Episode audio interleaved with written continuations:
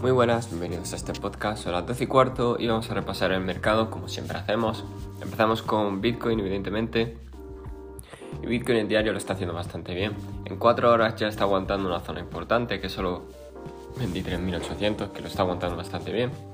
Y en diario, por su parte, mm, sigue alcista, pero evidentemente tiene que superar la resistencia de los 25.200, ¿vale?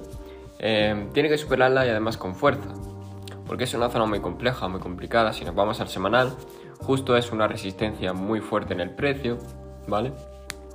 Mi vías no va a cambiar hasta que no consolidemos por encima de 25 eh, de manera prolongada, ¿vale?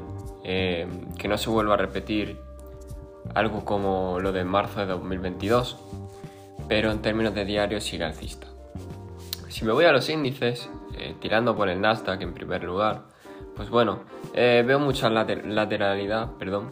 Eh, está soportando bien la zona de los 12.140, lo cual es bastante bueno. Aún tiene patrón de rango y caída, así que si hablamos de caídas más pronunciadas, los 11.900 o 12.000 serían razonables.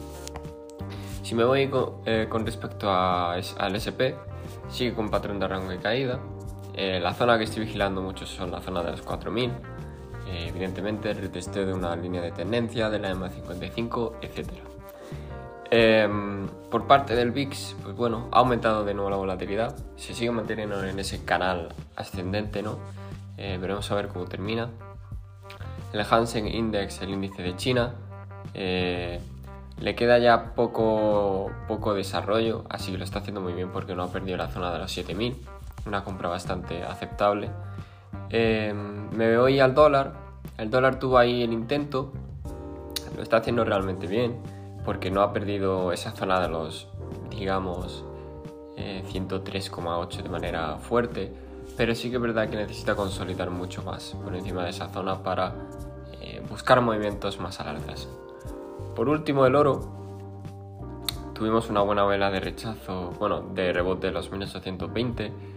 Em, el precio me está indicando que podría intentar recuperar la zona de los 1870, pero aún creo que depende de cómo cierre hoy la siguiente vela. Es decir, me esperaría prácticamente a los mercados tradicionales antes de tomar cualquier decisión, ¿vale? Poco más. Recordad que mañana creo que es festivo, o sea, perdón, hoy es festivo y mañana abren los mercados. No estoy seguro, pero creo que es así. Así que recordad, este podcast no es consejo de inversión ni nada de ello y nos vemos en el siguiente.